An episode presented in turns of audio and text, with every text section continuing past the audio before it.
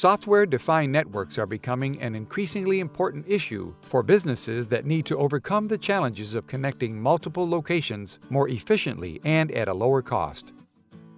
In this blockcast, you will learn why your company will be more competitive if you adopt SD WAN.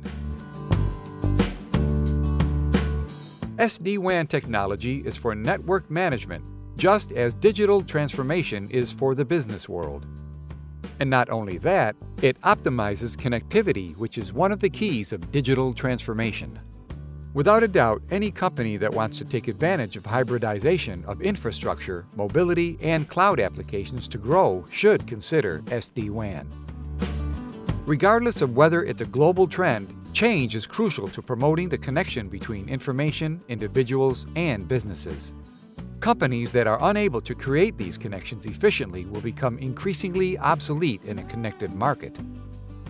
Businesses need to know that while it's easier to connect through multiple distributed offices, SD WAN does not offer security in its range. And because these networks often use web infrastructure connections, they can be exposed to cyber threats more frequently. Many of the SD-WAN options only offer the features that allow the balance of links through specific criteria of each company. But route protection is crucial to protecting network resources and sensitive data.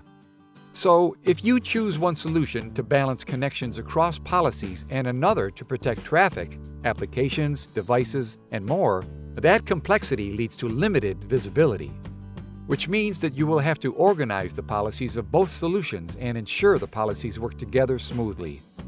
Which means you will have more complexity managing two tools that could act unified seamlessly. And precisely this is the challenge that the BlockBit platform solves.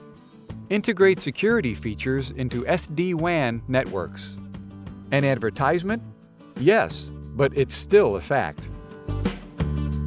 This option ensures transparency of information about every activity, as a single platform allows you to centrally manage routing policies, tolerance and resilience, i.e., threat protection, intrusion prevention, packet filtering, and access controls, application controls, and more so you can create consistent policies that not only prioritize critical resources and connect priority users more easily, but also focus information across locations to facilitate analysis of results and, of course, decision making about network optimizations.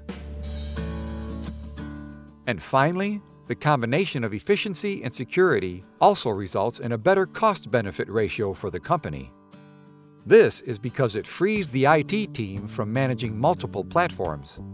The shift to SD WAN networks will be driven by the growing understanding that digital transformation is a means rather than an end.